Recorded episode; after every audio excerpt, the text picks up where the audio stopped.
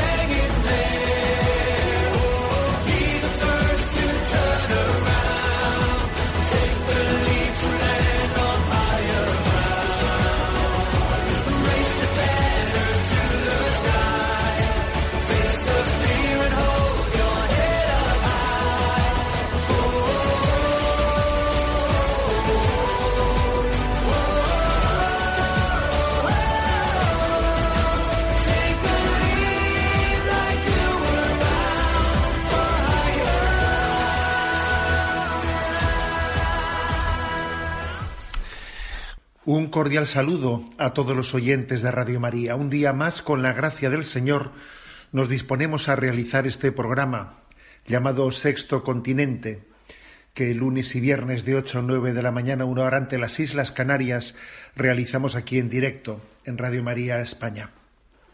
Sí, ya sé que me diréis que, que últimamente hemos fallado bastante.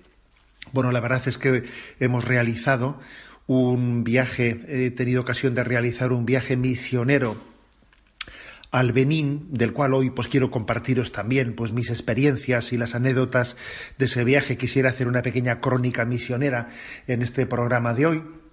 Y también hemos después empalmado con unos días de ejercicios espirituales de la Conferencia Episcopal Española, motivo por el cual pues sé que durante un tiempo pues eh, en Radio María se han puesto algunas charlas y conferencias a la hora en la que se emite en directo Sexto Continente.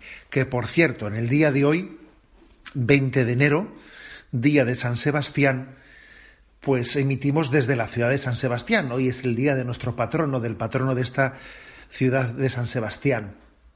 Y os pido a todos que oréis por nuestra eh, ciudad de San Sebastián y por nuestra diócesis que lleva, el nombre no de la provincia de Guipúzcoa, sino que el nombre de la diócesis es el de San Sebastián.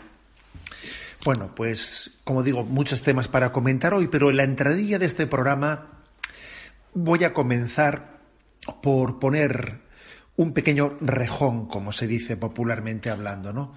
Un rejón crítico que ayer envié a redes sociales a propósito de las siguientes declaraciones de una frase que después ya queré, eh, ahora la descontextualizo, pero después la contextualizaremos tal y como fue pronunciada. La escuchamos ahora. Por tanto, no podemos pensar de ninguna de las maneras que los hijos pertenecen a los padres. Por tanto, no podemos pensar de ninguna de las maneras que los hijos pertenecen a los padres. Por tanto, no podemos pensar de ninguna de las maneras que los hijos pertenecen a los padres.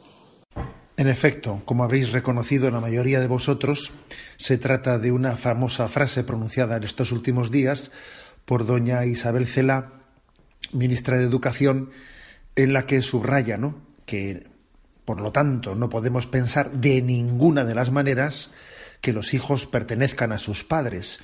Una frase pronunciada contra el PIN parental que había sido que había sido aprobado por la comunidad murciana. Hablaremos ahora de esto, pero ciertamente esta frase de doña Isabel Cela se une a otras declaraciones también recientes en las que ella afirmó que no existía un sustento constitucional para el pretendido, para el derecho de los padres de elegir el centro que quieran para sus, para sus hijos. ¿eh? Y en esta, en, este, en esta ocasión, pues llega a afirmar que en ninguna de las maneras se puede pensar que los hijos pertenezcan a sus padres. ¿no? Ayer un servidor eh, pues envía a redes sociales este corte que acabo de emitiros, pues con una sentencia, con una reflexión fuertemente crítica, ¿no? En la que decía caminamos hacia una estadolatría, hacia la cada vez mayor intromisión del Estado en la vida de la familia. Como decía Chesterton, cuando abolimos a Dios, el Estado se convierte en Dios. Repito estas palabras con las que yo acompañé este audio que acabo también de compartiros. Caminamos hacia la estadolatría, hacia la cada vez mayor intromisión del Estado en la vida de la familia. ¿eh? Esa cita de Chesterton me parece profética. Cuando abolimos a Dios, el Estado se convierte en Dios. Bien, ¿cuál fue el contexto en el que se pronunció esta frase por parte de doña Isabel Cela? El contexto fue una respuesta ¿eh? por parte del gobierno ha hecho un requerimiento a la comunidad autónoma de Murcia para que retire el PIN parental que autoriza a las familias a poder retirar de clase a sus hijos pues cuando en determinadas no en determinadas materias mm, que son de tipo extra académico vamos a ser claros no cuando cuando un centro lleva a determinados grupos asociaciones a dar a formación afectivo sexual ¿eh? Y entonces los padres eh, tienen derecho, según esa eh, normativa de la Comunidad Autónoma de Murcia, si no estén de acuerdo con el tipo de formación afectivo-sexual que sus hijos van a recibir, a poder retirarlos de clase, a que su hijo salga de clase. Esto ha motivado que el Gobierno haga un requerimiento diciéndole eh, a la Comunidad Autónoma de Murcia que no tienen tal que los padres tienen no tienen tal derecho a retirar a sus hijos y que y que ese cursillo de educación afectivo sexual que el centro en, cuestión haya elegido es de recepción obligatoria para su hijo. ¿eh? Voy a ahora contextualizar esta famosa frase que he repetido ahí de doña Isabel Cela y poniendo todo lo que dijo para después comentarlo. El denominado PIN parental es no es otra cosa, sino la pretensión de que los padres reciban información precisa, padres, madres, las familias, reciban información precisa y anticipada de aquellas actividades que se vayan a realizar en el centro, para que expresen su autorización, su consentimiento explícito en relación a la posibilidad de que los hijos acudan a dichas actividades. No estamos hablando de actividades voluntarias, que obviamente por su propia naturaleza no necesitan ningún PIN parental porque están a disposición de las familias. Estamos hablando de actividades complementarias, que son currículum, currículum básico, tanto para primaria, infantil como secundaria. Son aquellas actividades que determina el centro educativo, es decir, eh, los docentes del centro y que se aprueban en consejo escolar donde tienen presencia las familias y que forman parte de ese currículo, de ese tronco que es de obligado cumplimiento para cursar la enseñanza. Por tanto, eh, forman parte de lo que significa ese derecho fundamental de la persona a ser educada. Hemos de recordar que el derecho fundamental que asiste a toda persona asiste a toda persona desde su nacimiento. Por tanto, no podemos pensar de ninguna de las maneras que los hijos pertenecen a los padres. Es interés del menor, es derecho fundamental y derecho constitucional del menor. Lo contrario equivaldría a pensar que los menores, por serlo, no tienen derechos fundamentales, lo cual sería un absurdo y además ilegal. Por tanto, consideramos que este PIN parental, que afecta al tronco común de la enseñanza, vulnera el derecho fundamental a ser educado, el derecho fundamental, constitucional, a ser educado de cada uno de los niños y niñas, de cada uno de los jóvenes, y por lo tanto no puede ser aceptado. Y además excede con mucho, vulnerando también, contraviniendo, las propias competencias del centro educativo, que tiene atribuidas por ley la determinación, en ejercicio de su autonomía como centro educativo, la determinación y finalización de lo que significa el currículum escolar. Estas son las declaraciones en su integridad de doña Isabel Celá. Creo que es importante reseñar que ella lo que se está agarrando para intentar eh, a los eh, argumentos a los que recurre para negar a los padres ese derecho al PIN parental, es decir, ese derecho a decir que mi hijo no esté presente en ese curso de educación afectivo sexual que determinada asociación que ha sido invitada por el colegio, determinados monitores, eh, van a impartir, pues se recurre al argumento de que, bueno, pues se trata también de un tipo de actividades complementarias que han sido elegidas por el centro educativo y en la medida que ese centro educativo, pues también ha sido capacitado por la normativa del ministerio, y ha sido aprobado pues por la junta directiva y por el consejo escolar pues entonces esas actividades complementarias ese curso de, de, eh, formación o de formación afectivo sexual forma parte del currículum y por lo tanto los padres no pueden sacar a sus hijos ese es el recurso eh, digamos eh, la justificación legal ¿no? que ella afirma ahora bien aquí la señora ministra lo que está de alguna manera olvidando es que la Declaración Universal de los Derechos Humanos afirma que toda persona tiene derecho a la educación, que la educación debe de ser eh, gratuita, que la educación tendrá por objeto el pleno desarrollo de la personalidad y el fortalecimiento de los derechos del ser humano, que los padres tendrán derecho preferente a escoger el tipo de educación que habrán de darse a sus hijos. Capítulo 26 de la Declaración Universal de los Derechos Humanos. Y por lo tanto, allí se defiende que el derecho preferente de los padres a escoger el tipo de educación de sus hijos es inalienable. Y este derecho preferente, pues habla de que ellos son los que tienen la responsabilidad directa, originaria, primordial, o sea, los padres, con respecto a un Estado que tiene que ser alguien que ayude subsidiariamente a las familias. Pero el derecho a la educación directo, originario, primordial, es de los padres, no es del Estado. ¿Eh? Entonces, fijaros, ¿eh? esta, esta es la clave.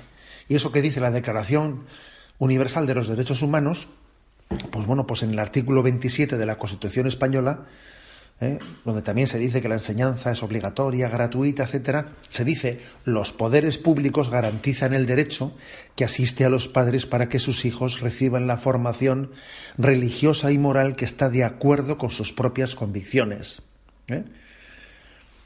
Bueno, y también se reconoce pues el derecho a la creación de centros docentes, educativos, etcétera, etcétera.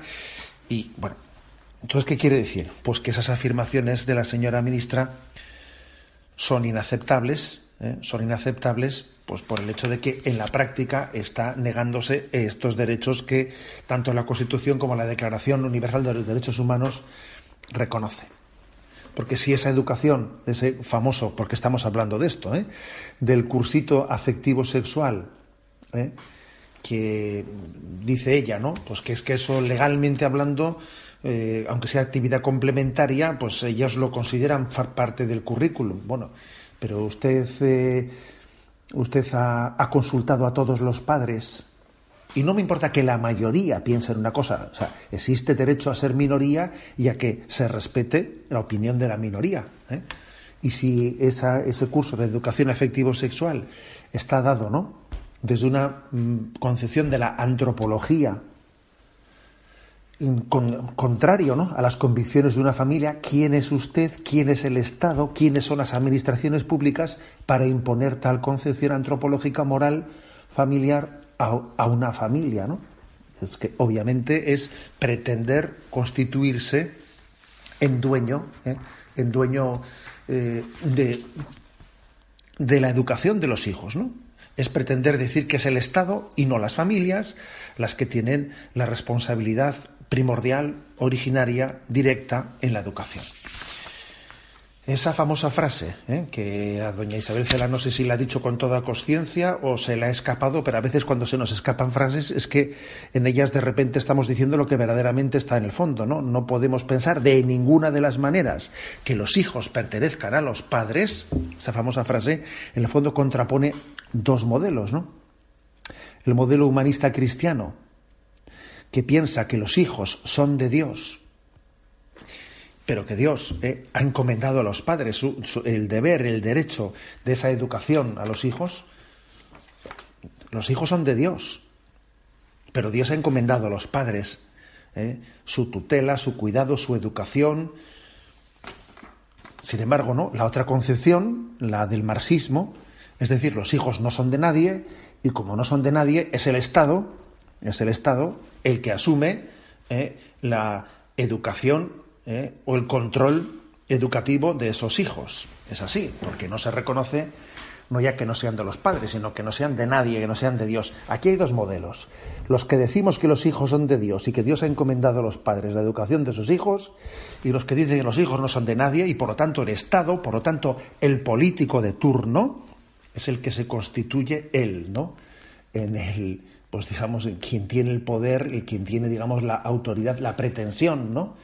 de, tener esa capacidad ¿no? de ser él el que, el que tenga la palabra última en la educación de los hijos. Por eso, insisto, ¿no? el mensaje que ayer envié a redes, la famosa frase de Chesterton, cuando abolimos a Dios, el Estado se convierte en Dios y caminamos hacia una esta, estadolatría, hacia la cada vez mayor intromisión del Estado en la vida de la familia. Bueno, pues permitidme este, este comentario de entrada en este día, pero creo que había que hacerlo poniendo este punto sobre la sí, sobre la i, como se dice. Como he dicho al comienzo del programa, estamos en el día de San Sebastián y bueno, pues también es un día de fiesta para nosotros, aunque hayamos dicho cosas tristes, como las que acabo de pronunciar, ¿no? Y graves, pero también hay, hay pues un momento para escuchar con gozo esta marcha de San Sebastián que se está escuchando ahora mismo por todas las calles. Y en este caso interpretada por el Orfeón Donostiano.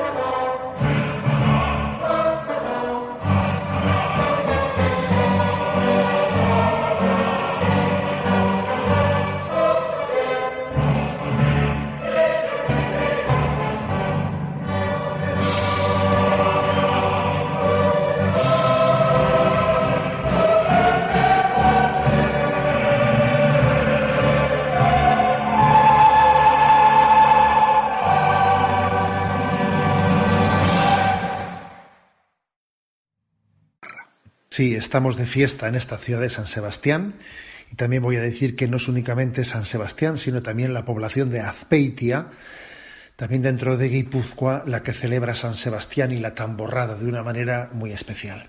Aquí tenemos en este espacio de sexto continente, hay tiempo para alegrarnos en la fiesta y tiempo también para hacer lo que se llama la denuncia profética a la luz de la doctrina social de la Iglesia, que creo que es lo que hemos hecho a raíz de esas declaraciones de doña Isabel Cela y de, esa, de ese anuncio del gobierno de eh, no permitir ¿no? o de anunciar un requerimiento contra el gobierno de Murcia que, que ha, querido hacer un pin parental protegiendo el derecho de los padres de ser ellos los que decidan si sus hijos van a recibir o no una determinada formación afectivo-sexual, unos determinados cursos.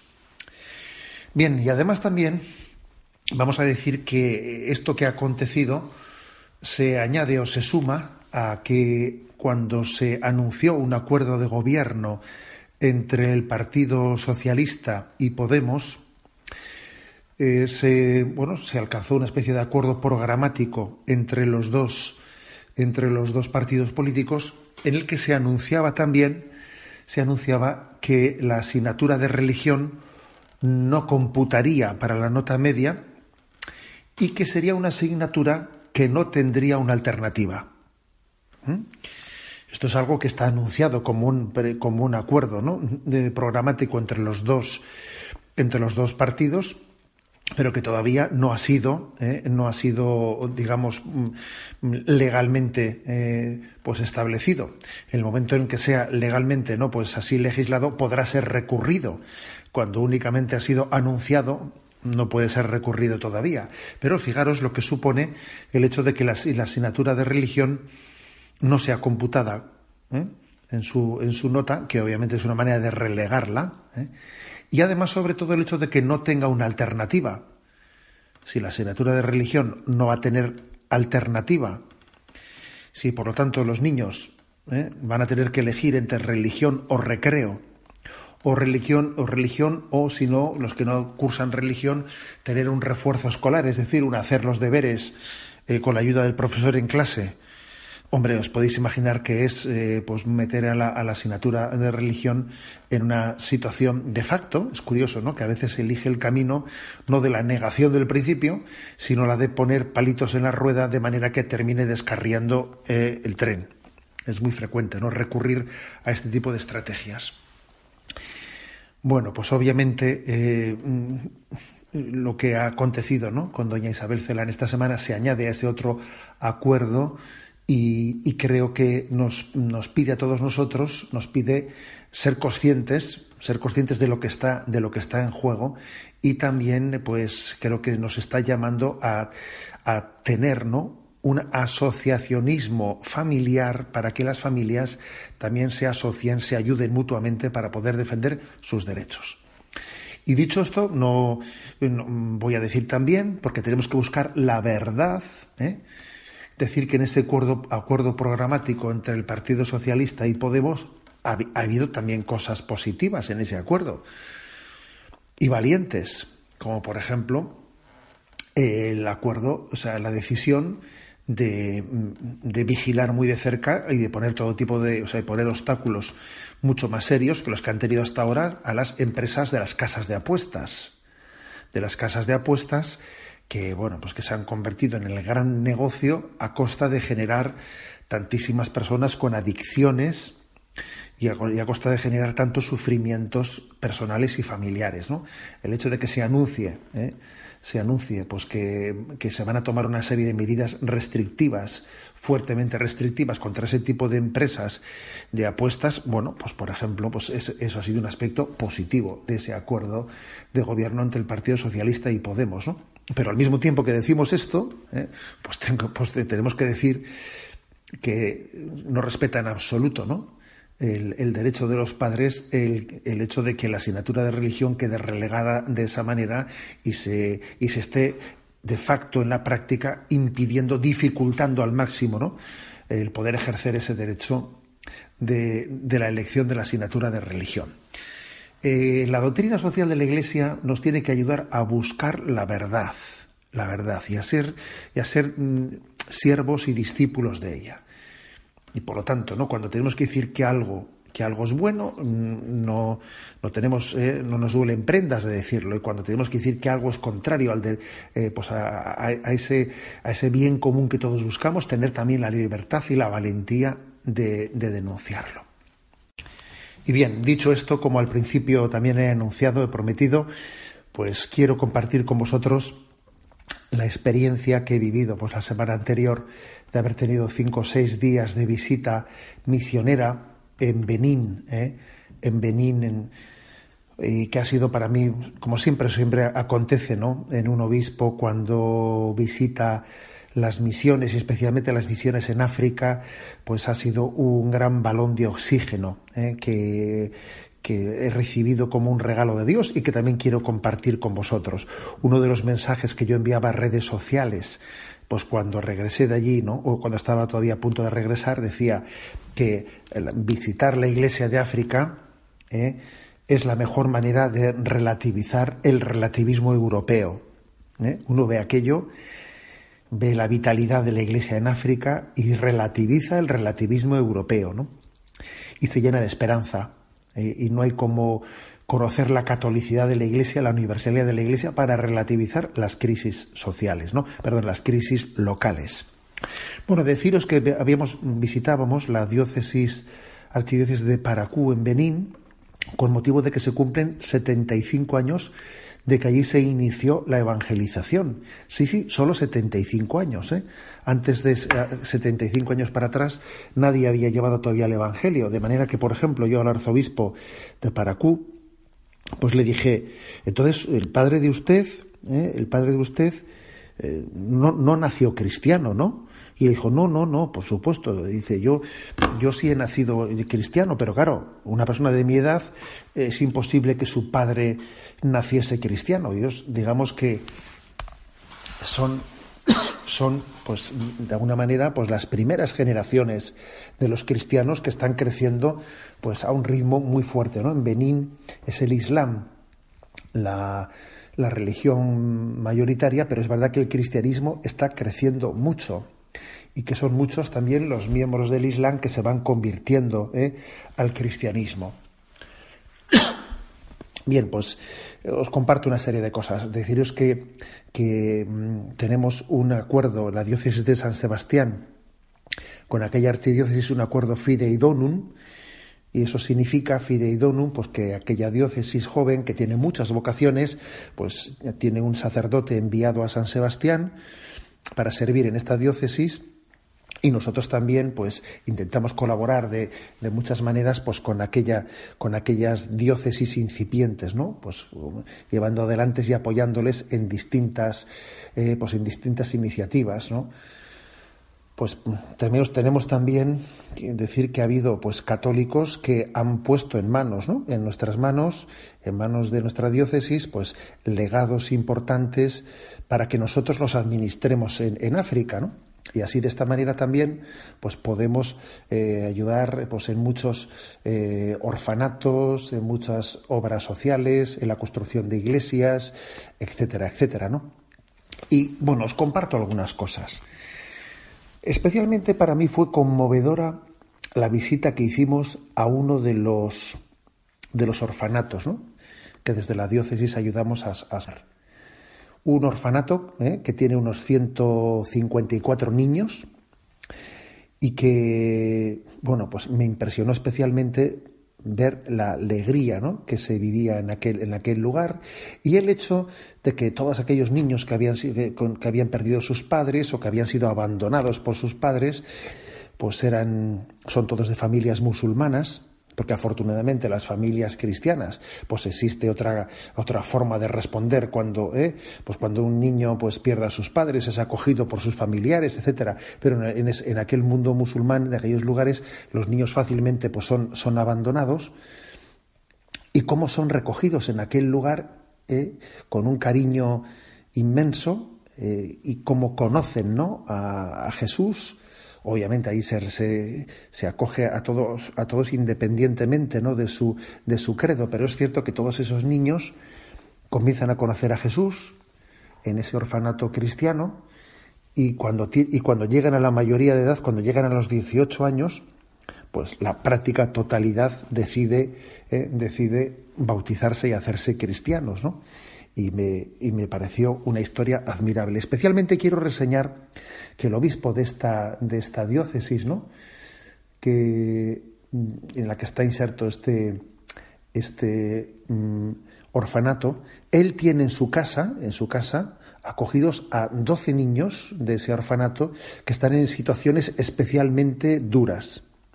Me refiero, por una parte, a niñas, adolescentes, que se han escapado de sus familias musulmanas cuando han querido entregarlas o forzarlas a un matrimonio siendo adolescentes con un adulto.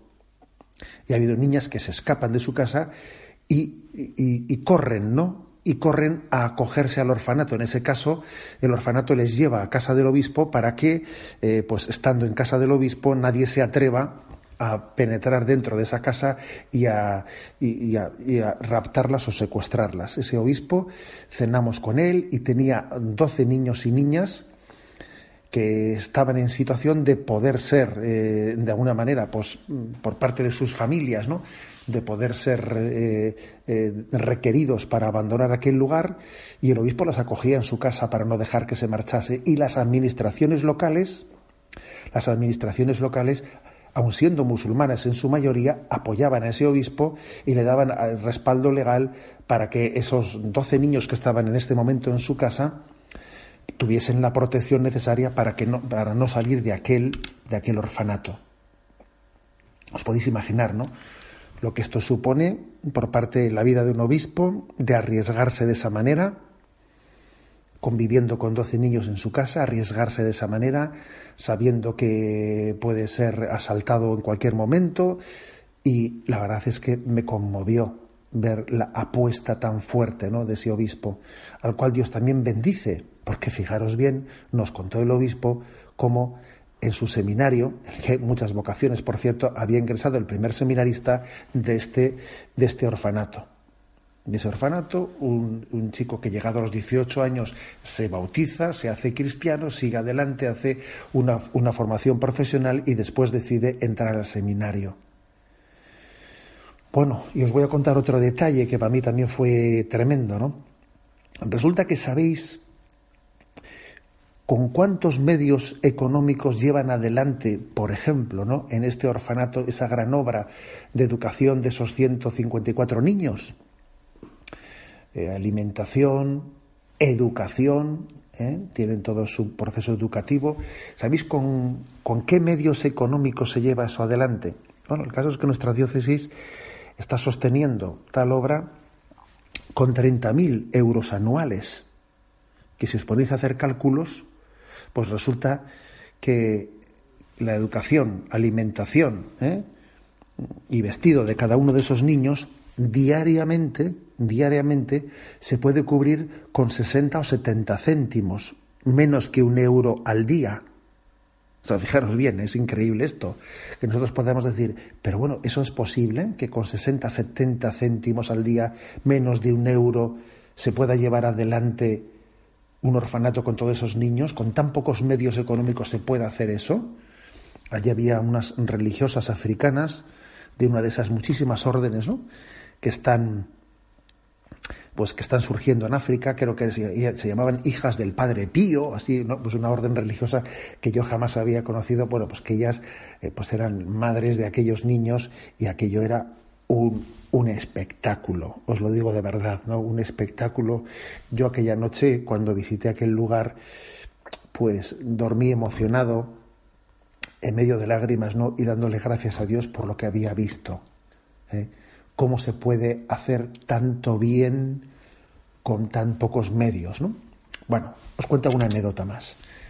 Cuando me pidieron ir allí, me dijeron, oiga, no, no venga usted eh, aquí eh, vestido con Clerman y como muchas veces visten los obispos ahí en España, en Europa. No, no, por favor, aquí venga usted con todas sus galas, ¿no? Venga usted con toda la sotana, la filetata, eh, con todos, eh, me pidieron, hombre, pues que eh, aquí, aquí solemos ser, pues eso, ¿no? Muy austeros vistiendo y me pidieron que llevase todas las galas ahí, ¿no? Y bueno, me llamó la atención, pero luego lo comprendí. ¿Y sabéis por qué lo comprendí? Porque descubrí que en aquellos lugares en los que se vive con esa pobreza, esa pobreza, sin embargo, los cristianos, cuando van a celebrar la Eucaristía, reservan lo mejor para el Señor, lo mejor, ¿no? Y en concreto uno de los días, eh, pues fuimos a, a, un lugar lejano, eh, Tenorú, bueno, lejano, no es que fuese lejano, estaba a 60 kilómetros. Lo que ocurre es que para poder recorrer esos 60 kilómetros, eh, pues en, en, en, vehículos esos 4 por 4 ¿no? Bueno, pues tardamos dos horas y media, dos horas y media en hacer 60 kilómetros, que era, vamos, es que, es que las, los caminos eran infames, es que, es que era increíble. Por otra parte, el polvo que había allí, es, el polvo es inmenso, las temperaturas son muy altas porque se está prácticamente en el trópico, las temperaturas altísimas, los caminos eh, están llenos, llenos de polvo, a veces incluso uno tiene que detenerse porque no ve, no ve nada unos centímetros, y si algún otro coche pasa, pues es tremendo el polvo que existe. Y cuando llegamos al lugar, a la celebración eucarística, eh, después de pasar por poblados miserables, ¿no? Pues allí nos encontramos con una multitud que uno dice, bueno, pero ¿cómo en medio de un sitio así de pobre y lleno de polvo están todos vestidos así? Están todos vestidos con unos, se habían puesto pues unos trajes relucientes y además estaban limpísimos como, no, como si hubiesen hecho el milagro. No sé, yo me, quedé con ganas de preguntarle a alguno, pero usted cómo está así de limpio y vestido así en un lugar como este, ¿no? Parecía un milagro. Algún secreto tenían que tener en cómo habían guardado, ¿no? Cómo se habían guardado así. Uno se ha dado cuenta que siendo así de pobres habían reservado lo mejor para el Señor y me acordé ¿no? de cómo me habían pedido pues que fuese vestido ¿eh? pues con bueno pues con toda la solemnidad que puede tener un obispo y entonces lo entendí y lo entendí y compartiendo cómo ellos le reservan para el Señor lo mejor y cómo para ellos la liturgia es un lugar en el que expresan la máxima solemnidad era impresionante ¿eh? ver la solemnidad con la que mm, celebraban la Eucaristía. Hicimos un día una ordenación sacerdotal, otro día consagramos un templo para la adoración perpetua eh, de una orden religiosa que allí también nacía contemplativa. Eh, un día también hicimos una, eh, pues una, una predicación en, una, en un santuario de, de la reparación y se hizo una gran celebración con miles de personas, yo diría que con, con casi con 10.000 personas el día de la celebración del 75 aniversario. ¿no? Eh, la solemnidad con la que se celebraban, ¿eh? con la que se celebraba la, liturgia, eh, hacía que muchas veces te llame la atención cómo en Europa hemos ido, hemos ido también simplificando, simplificando la liturgia, que a veces con, excusa de la, de la sencillez, pues em, caemos en simplismos, en simplismos y en falta de cuidado de ese sentido sacro Bien, eh, deciros que cuando llegamos a ese lugar impresionante, ¿no? En el, que, en el que todas esas, después de esas dos horas y media al que me he referido antes, eh, los, los, europeos que estábamos allí presentes nos quedamos perplejos cuando en la moción de entrada del obispo dio las gracias a las autoridades por haber hecho un esfuerzo de arreglar las carreteras para llegar con motivo de esa celebración, ¿no?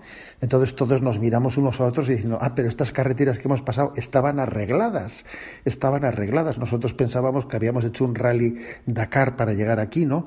Y, cuando nos dijeron que daban gracias porque estaban arregladas, bueno, la verdad es que nos miramos entre nosotros quedándonos perplejos, ¿no?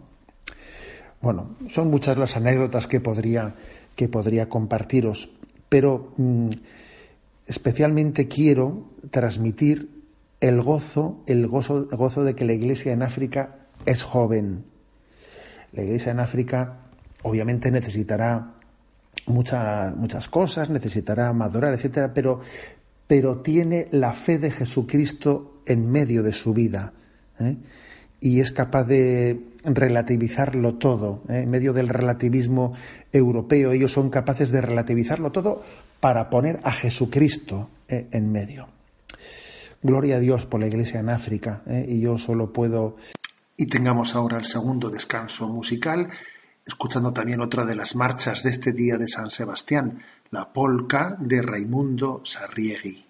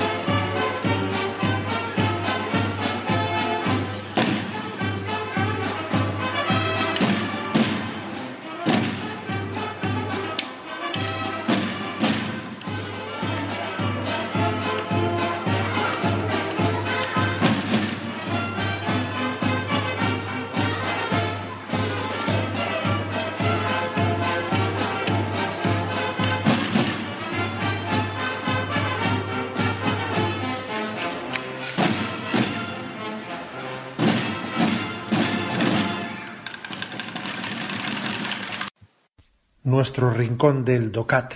Nos toca el punto 173 que dice así, ¿cómo se llega a un ordenamiento económico que sirva al ser humano y al bien común?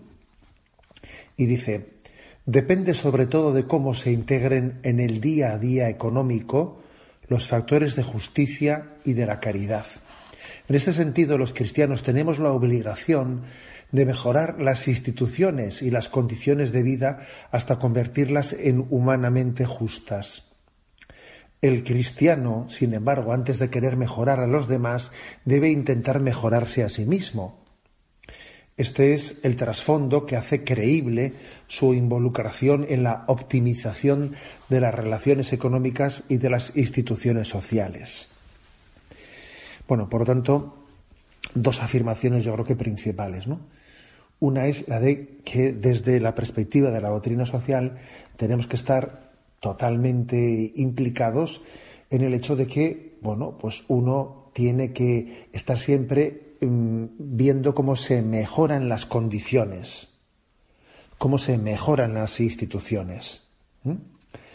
Eh, digamos, la política económica, para entendernos, cómo se mejoran. ¿eh? Existe el riesgo, tal y como dice ¿no? el propio el propio eh, Papa Francisco en la encíclica Laudato Si, de que determinados, digamos, sectores económicos o empresas, grandes empresas, tengan más poder que los propios estados, ¿eh? con el riesgo de que exista, digamos, una economía sin política, ¿eh? Una economía en la que solamente las leyes, digamos, ¿no? Las leyes de la búsqueda de beneficio, etcétera, sean las que, eh, bueno, pues lo, lo puedan todo. Y entonces existe el riesgo de política, de economía sin política. Me vais a permitir que ponga un ejemplo, por no ser meramente teóricos, ¿no? Bueno, pues estamos viendo, por ejemplo, lo que supone que hoy en día las grandes tecnológicas, ¿eh? las empresas tecnológicas, pues eh, Google, etcétera, Microsoft, etcétera, ¿no? Pues eh, bueno, pues se están expandiendo, son empresas que se expanden por todo el mundo sin prácticamente sin tasas, sin, sin una contribución fiscal o con unas tasas bajísimas, ¿no? Y cuando, digamos, se, se intenta llegar a unos acuerdos para que también estas empresas, ¿no? Por el hecho de que, sean unas tecnologías que traspasen, eh, digamos, las catalogaciones territoriales, pero es obvio que están obteniendo sus beneficios desde, desde esos territorios. Luego tendrán que tener también algún tipo de tributo, ¿no? Cuando se intenta eh, por parte de los estados, pues eh, que estas empresas, ¿no? También tributen, es que, vamos, es, como topar con un muro, ¿no? Y ver también que hay algunos intereses como es el caso de Estados Unidos, que protege ¿no? a estas tecnológicas para que no tengan ningún tipo de tributación. O sea, a esto se llama, ¿no? El que tenemos que tomarnos en serio, pues el, mejorar las condiciones, ¿no? Para que exista, pues, eh, no meramente una ley, una ley del que más gane, sino que exista verdaderamente una política, una política económica al servicio del bien común. Esta es la primera afirmación. Y la segunda, muy interesante, que hace este punto 173, es que uno tiene que empezar por querer mejorarse a sí mismo antes de empezar a hablar de mejorar a los demás. ¿eh? Es muy típico que pueda haber entre nosotros pues quien sea, ¿no? Pues eh, una persona que tenga una especie de sensibilidad de las reivindicaciones sociales, ¿no? Eh, pues en favor de los pobres, en favor de los desfavorecidos, etcétera, que tenga esa especie de sentido crítico muy pero le dice uno, pero claro, pero luego en su vida personal es un egoísta, es un egoísta que estará luchando ahí en, no sé qué, detrás de la pancarta, ¿eh? en no sé qué lugar, pero luego resulta que en su casa es un egoísta ¿eh? que no es capaz de, de, hacer que su comodidad haga que, todos los demás tengan que, bailar en torno a él, no piensa en sus padres ancianos, no piensa en sus hermanos, en su vida diaria. ¿eh? pues reina el desorden y reina el egoísmo y luego resulta que en su vida social pues es un reivindicativo. ¿eh? A ver, esto ocurre, esto ocurre ¿eh? y tenemos que estar atentos a que exista pues esa gran contradicción. Por eso aquí dice, a ver, tú estás llamado a tener ese, ese carácter reivindicativo de la justicia social. Bueno, empieza por ti mismo. Empieza por ti mismo. ¿eh? Por, por, luchar contra tus, eh, tus desórdenes que son injustos ¿eh? con respecto a los, a los demás, con respecto a los que, a los que te rodean. no hagas de la justicia social una especie de juego reivindicativo no, la justicia social comienza por ordenarte tú, por ordenarte tú, por tomarte, por tomar en serio, eh, pues todo aquello que, que, Dios, que Dios quiere eh, que ordenemos, ¿no? Porque el orden exterior tiene que ir, eh, tiene que ir de la mano del orden, del orden interior. Pues bien, tenemos el tiempo cumplido. Y como veis ya por debajo de mi voz, escucháis ya las tamborradas en San Sebastián, tan borradas que se están acercando en este momento a la casa del obispo, en el entorno de la catedral. Os pido que os unáis a nuestra oración, os pido que os unáis también a esta petición de que esta ciudad también pues pueda redescubrir sus raíces cristianas. Y además os lo digo cuando en este año celebramos 25 años del asesinato de Gregorio Ordóñez, del que entonces era teniente de alcalde de San Sebastián, y fue asesinado hace 25 años en el entorno de estas fiestas, pasados dos días del día de San Sebastián. Esta mañana, Sus Majestades los Reyes eh, reciben a la familia de Gregorio Ordóñez. Y bueno, pues pido una, pido una oración por esa familia y pido una oración por esta ciudad. ¿eh? 25 años después de aquel asesinato terrible de Gregorio Ordóñez, que fue un mazazo ¿eh? para esta ciudad, pido que eh, las raíces morales, ¿no? las raíces cristianas de esta, de esta ciudad renazcan en esta nueva evangelización de la cual está tan necesitada, ¿no? San Sebastián, os pido que os unáis a esta, a esta oración. Gregorio Ordóñez era un gran creyente y había recibido la, la Eucaristía pues poco tiempo antes ¿no? de, ser, de ser asesinado. Bueno, os pido que os unáis a, esta, a este día emblemático para San Sebastián, ¿no? en estos 25 años de, de, aquel, de aquel terrible acontecimiento. Bueno, pues os doy la bendición a todos vosotros. La bendición de Dios Todopoderoso, Padre, Hijo y Espíritu Santo descienda sobre vosotros. Alabado sea Jesucristo.